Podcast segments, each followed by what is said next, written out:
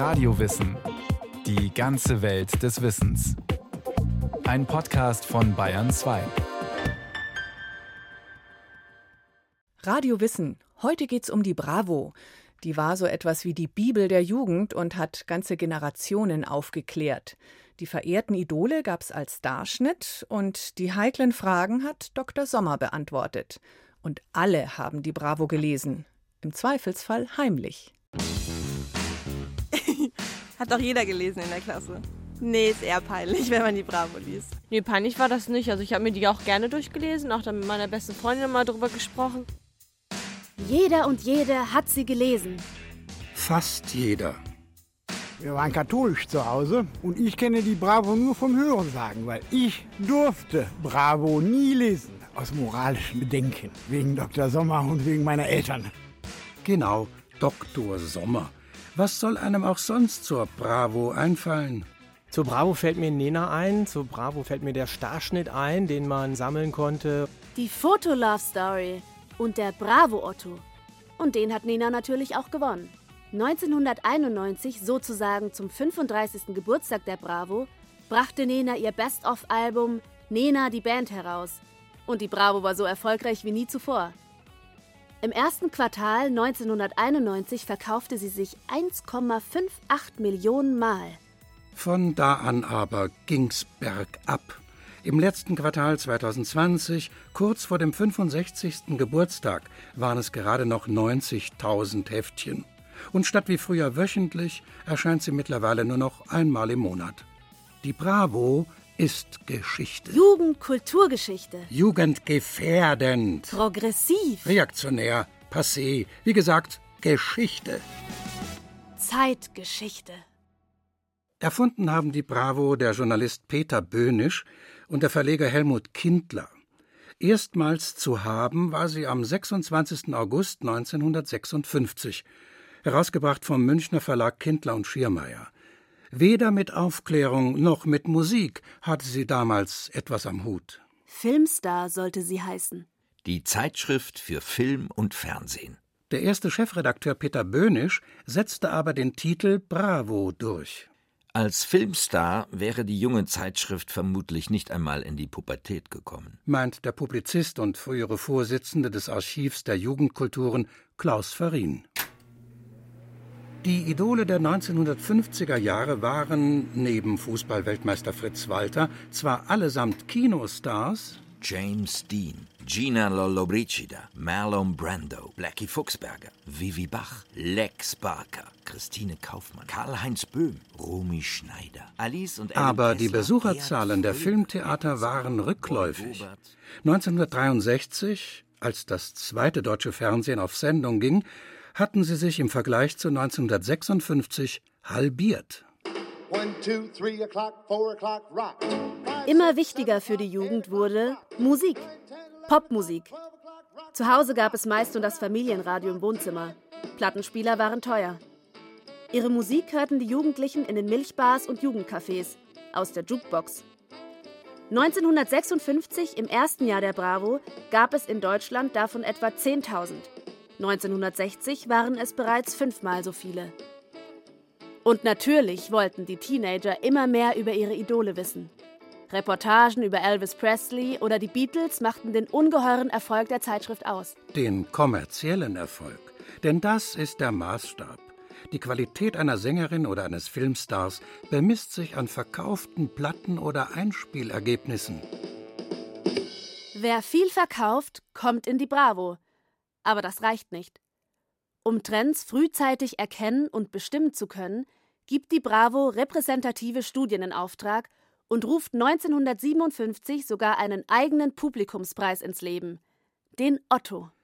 Die Strategie der Macher geht auf. Die Bravo entwickelt sich zum Massenmedium der Jugend. Jugend Mainstream. Schnell werden Stimmen laut, die Bravo sei ein schädlicher Jugendverführer. Tu n'es qu'un appareil à soupir, un appareil à sourire. À ce jeu, je ne joue pas, je n'aime pas. C'est 1959 beantragt das Sozialministerium von Rheinland-Pfalz anlässlich des ersten Starschnitts die Indizierung der Zeitschrift bei der Bundesprüfstelle für jugendgefährdende Schriften. Brigitte Bardot zum Ausschneiden und Zusammenkleben. In Lebensgröße. Verteilt auf elf Ausgaben. Aber sie ist auf dem Starschnitt doch vollständig angezogen. Ein Weib wie ein Satan. Und wie sie dasteht. Die Sünderin mit dem Kinderblick. Meine Güte. Bis tatsächlich eine Ausgabe der Bravo verboten wird, vergehen noch gut 13 Jahre. Und natürlich hatte man schon 1957 die Berichterstattung über Elvis unzüchtige Musik kritisiert.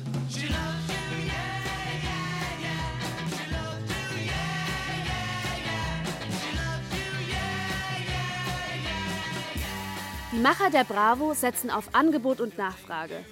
Was die Jugend will, bekommt sie. Gerade dadurch schleift die Bravo moralpädagogische Tabus ab. All das in einer Zeit, in der die Frisuren der Beatles als ungeheuer dreist gelten und die Fans der Pilzköpfe in den Augen ihrer Eltern an den Grundpfeilern der bürgerlichen Gesellschaft rütteln. Aber zu wild durfte es auch in der Bravo nicht sein. Sie lassen die Haare ungekämmt und unappetitlich auf die schmalen Schultern hängen. Sie stecken in erbarmungswürdig schäbigen Anzügen und sie sehen überhaupt höchst verhungert und verkommen aus. So lautete das vernichtende Urteil der Bravo über die Rolling Stones im Jahr 1964. Kein Wunder. Schließlich trugen die Jungs nicht einmal Krawatten. Schon ein Jahr später sponsert die Bravo allerdings die Deutschlandtour der Stones. Die Fans der Band waren schließlich zahlendes Publikum. Und davon gab es reichlich. Wer seine Hefte verkaufen will, kommt an den rebellischen Helden eben nicht vorbei. Die politischen Hintergründe spart man sich. Die 68er, Jugendproteste, Frauenbewegung, der Vietnamkrieg oder Rassenunruhen in den Vereinigten Staaten, all das findet in der Bravo nicht statt. Wir werden von Fall zu Fall Vorgänge oder Eigenschaften, die ein Star hat und die unseren Lesern nicht zusagen würden, übergehen und versuchen, seine positiven Seiten herauszukehren. Heißt es 1966 aus der Bravo-Redaktion. In den 1960ern ist die heute so gerne als Aufklärungszeitschrift gepriesene Bravo, die seit 1968 im Bauer Verlag erscheint, die Speerspitze des Biedersinns. Ihre Mission die Bewahrung tradierter Geschlechterrollen. Ihr Prophet Roy Black. Ganz in Weiß mit einem Blumenstrauß. Ihm legt die Bravo alles in den Mund, was sie über Jungs, Mädchen, Bienen und Blumen zu sagen hat. Ich finde kein Mädchen schön, das sich die Haare militärisch kurz schneidet, denn das ist männlich. Und fließend lange Haare sind weiblich. Zu Roy Blacks Ehrenrettung muss gesagt werden, dass er auch verkündet, er würde die Pille für den Mann nehmen, wenn es sie denn gäbe.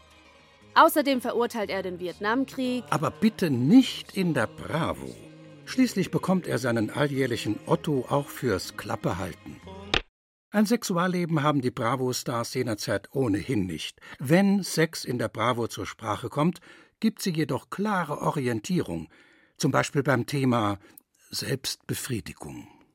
Ein Junge, der der Lust an sich nachgibt, verkennt gründlich, wozu der Sex von der Natur bestimmt ist. Er betrügt die Natur und das rächt sich dann. Bei Mädchen ist es übrigens nicht viel anders. Auch sie betrügen sich, und das hat sehr häufig zur Folge, dass sie später frigid werden. Sie eignen sich nicht mehr, eine gute und erfüllte Ehe zu führen. Meint Dr. Vollmer, der Vorgänger von Dr. Sommer. Dr. Vollmer kämpfte erbittert gegen Masturbation, Petting und Homosexualität. Schwulen etwa rät er zu einem Besuch beim Psychiater oder zur Injektion von männlichen Hormonen. Lesbischen Mädchen legt er nahe, ihre tiefe, unbewusste Angst vor Männern einfach zu überwinden. Da sich Dr. Vollmers rigide Positionen aber immer stärker von der kaufenden Leserschicht entfernen, bekommt er sehr bald eine neue Kollegin, Dr. Kirsten Lindström. Sie spricht viel offener über Sex und zeigt sich wesentlich liberaler und verständnisvoller. Dr. Kirsten Lindström klingt wie eine schwedische Ärztin, war sie aber nicht genauso wenig wie Dr. Christoph Vollmer promovierter Psychologe war. Hinter den beiden Pseudonymen verbarg sich ein und dieselbe Person, die Schriftstellerin Marie-Louise Fischer, ihres Zeichens Autorin von Liebes- und Fortsetzungsromanen in großen Illustrierten. Aber dann, mit der Ausgabe Nummer 43 aus dem Jahr 1969, betritt der Mann die Bühne, der mindestens genauso wie der Starschnitt zum Synonym für die Bravo geworden ist. Ein Mann von heute spricht mit den Bravo-Leserinnen und Lesern über ihre Sorgen und Probleme. Dr. Sommer. Für dieses Umdenken war keineswegs eine liberalere Einstellung der Redaktion verantwortlich, sondern schlicht die Marketingabteilung.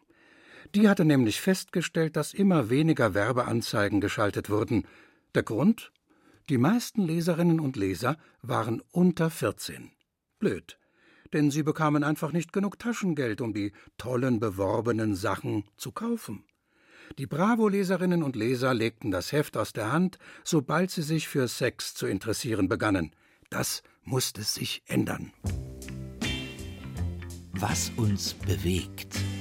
Ist mein Penis zu klein? Sind meine Brüste normal? Kann ich vom Sperma im Badewasser schwanger werden? Wird man vom Joggen impotent? Dr. Sommer hieß in Wirklichkeit Martin Goldstein, war tatsächlich Doktor der Medizin, hatte ein Religionslehrerexamen in der Tasche und fünf Jahre Erfahrung in Jugendarbeit. Von 1969 bis 1984 sorgte er dafür, dass die Bravo unverzichtbar für Generationen von Teenagern wurde. Viele heutige Erwachsene verdanken ihre sexuelle Aufklärung fast vollständig Dr. Sommer. Immerhin hat er die Bravo 1972 zweimal auf den Index der Bundesprüfstelle für jugendgefährdende Schriften gebracht. Weil Dr. Sommer Selbstbefriedigung nicht nur thematisierte, sondern auch enttabuisierte. Daraufhin warfen ihm die Sittenhüter den angeblichen Aufforderungscharakter seines Reports vor und verwiesen auf Studien, denen zufolge Masturbation zu depressiver Stimmung, paranoiden Reaktionen und Rückenmarkschwindsucht führen kann. 1972. Martin Goldstein erwiderte, Sexualität sei seiner Meinung nach nicht jugendgefährdend, aber Jugendliche nicht aufzuklären sei es. Das überzeugte die Jugendschützer keineswegs. Zum Thema Selbstbefriedigung befanden sie Die Geschlechtsreife allein berechtigt noch nicht zur Inbetriebnahme der Geschlechtsorgane. Immer wieder hat man Martin Goldstein gefragt, ob seine Arbeit etwas verändert habe. Er meinte dazu stets, Teenager hätten heute trotz Sexualkundeunterrichts und Internet die gleichen Probleme, wenn auch immer früher. Vielleicht wüssten die Jugendlichen heute auch mehr, aber sie seien noch genauso unsicher, meinte Goldstein in einem seiner letzten Interviews 2009. Kann ich schwanger werden, wenn ich Sperma schlucke? haben die Mädchen in den 70ern gefragt. Heute heißt es eher, wie viele Kalorien hat Sperma? Werde ich davon dick? Bis heute ist Dr. Sommer spannende Sexfragen eine der wichtigsten Rubriken der Bravo. Heute natürlich vor allem als Internetseite mit Vulva- und Penisgalerie oder Tipps für die Intimrasur. Der echte Dr. Sommer, alias Martin Goldstein, starb 2012 im Alter von 85 Jahren. Bis zum Schluss habe er es mit dem wohl bedeutendsten katholischen Theologen Thomas von Aquin gehalten, meinte er. Wir müssen unseren Körper mit der gleichen Liebe lieben, mit der wir Gott lieben. Und von der Liebe zum Körper sollten dann auch keine Einzelteile ausgenommen werden. Allein dafür hätte der erste Dr. Sommer einen goldenen Bravo Otto verdient. Apropos Otto. Der Publikumspreis der Bravo-Leser war zunächst keine Figur, sondern eine Medaille, auf der das Bravo-Maskottchen abgebildet war, der fiktive, pausbäckige Beleuchter Otto. 1957 gingen die Goldmedaillen an James Dean und Maria Schell. 1965 passte man das Aussehen der Trophäe dem Zeitgeist an. Sie bekam die Gestalt eines Indianers und damit auch des goldenen Bravo-Rekordgewinners.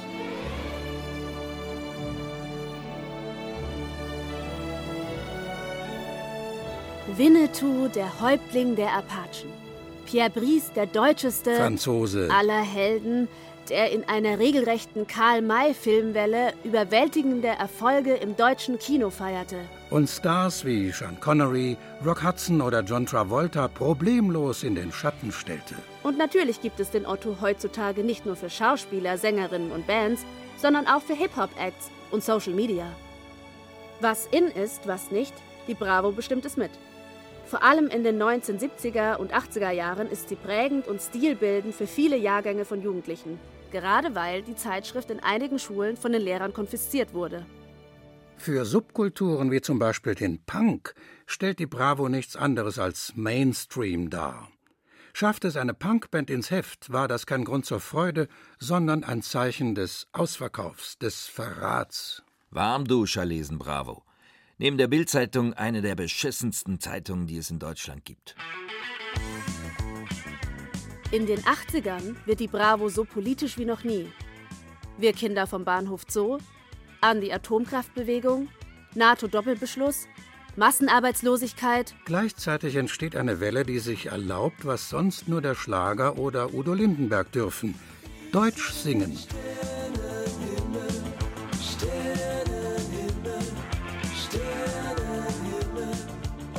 Bands der neuen deutschen Welle schießen wie Pilze aus dem Boden. Die anfängliche Bissigkeit und Kraft in den Texten jedoch verflachen zunehmend. Nur wenige Karrieren überdauern, wie die von Nena. Die in der Bravo schnell durch ein ganz neues Angebot abgelöst wird. Mädchenträume, Kajagoogoo, Culture Club, Duran Duran, Wham, Überhaupt muss man konstatieren, dass das Niveau der Musiker, über die die Bravo berichtet, Ende der 80er Jahre flacher und flacher wird. Hey, was ist mit Prince und Madonna? Und dann die 1990er. U2 veredelt seinen Klang mit Drumloops und Elektro. DJ Bobo und dann diese ganzen geklonten Boygroups. Take That, New Kids on the Block, Backstreet Boys. Da sage noch einer, die Jugendprüfstelle habe sich seinerzeit geirrt, wenn sie meinte, die Bravo sei geeignet, Kinder und Jugendliche sozial-ethisch zu verwirren. Unsinn. Die 90er bringen auch Frauenpower. Spice Girls, Tic-Tac-Toe. Das Positive an den 1990ern, vor allem für die Bravo selbst, sie ist jetzt auch in den neuen Bundesländern zu haben. Vorher im Osten mit einer eingeschmuggelten Bravo erwischt zu werden, bedeutete richtig Ärger. Die Bravo war der Inbegriff westdeutscher Schund- und Schmutzliteratur.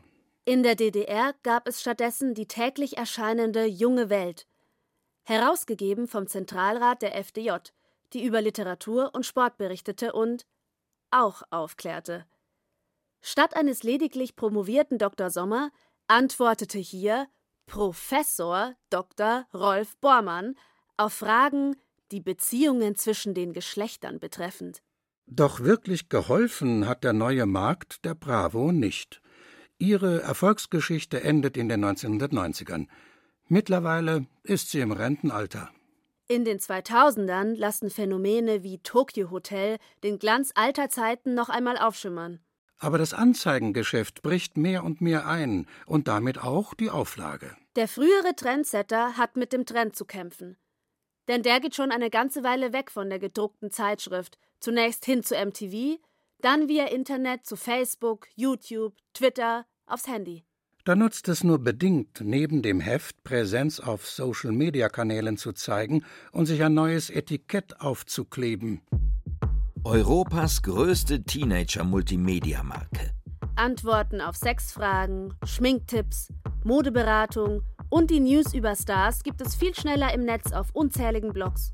Die gute alte Bravo hat ihre Exklusivität verloren. Auf dem internationalen Markt ernst genommen zu werden, wurde schwerer und schwerer. Deshalb gibt es auch immer weniger internationale Stars, die bereit sind, der Bravo Exklusives anzubieten. Der einzige Ausweg, auf gefühlte Starnähe zu setzen, auf die Sternchen daheim. Sie sind ohnehin kulturell und geografisch näher am Leser als Britney Spears oder 50 Cent. Hieß es aus der Redaktion 2006. Im Jahr 2021 zum 65. Geburtstag setzt man mehr auf aktuelle Themen. Corona, den neuen Feminismus, Hintergründe zu Black Lives Matter. 50 Jahre lang spiegelte Bravo sicher nicht die Gesamtheit der Jugend wider, aber doch die dominanten, marktfähigen Strömungen innerhalb der jungen Generation und eine Menge Zeitgeist darüber hinaus. Dabei veränderte Bravo nicht die Gesellschaft, sondern die Trends in der Gesellschaft veränderten die Bravo. Aber heute hat die gute alte Bravo ihre einstige Aura als Zentralorgan der Teenager verloren.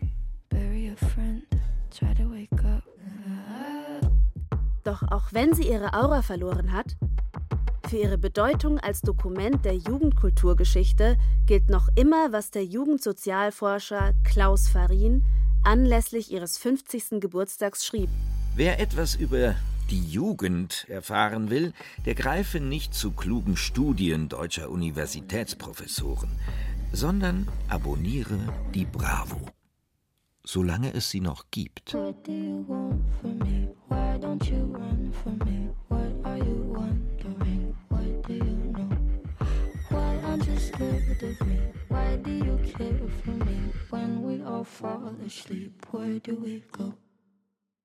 Das war Radio Wissen, ein Podcast von Bayern 2. Autor und Regie Frank Halbach. Es sprachen Edith Saldanja, Rainer Buck und Stefan Merki. Technik Susanne Harasim, Redaktion Susanne Pölchau. Wenn Sie keine Folge mehr verpassen wollen, abonnieren Sie Radio Wissen unter bayern2.de slash podcast und überall, wo es Podcasts gibt.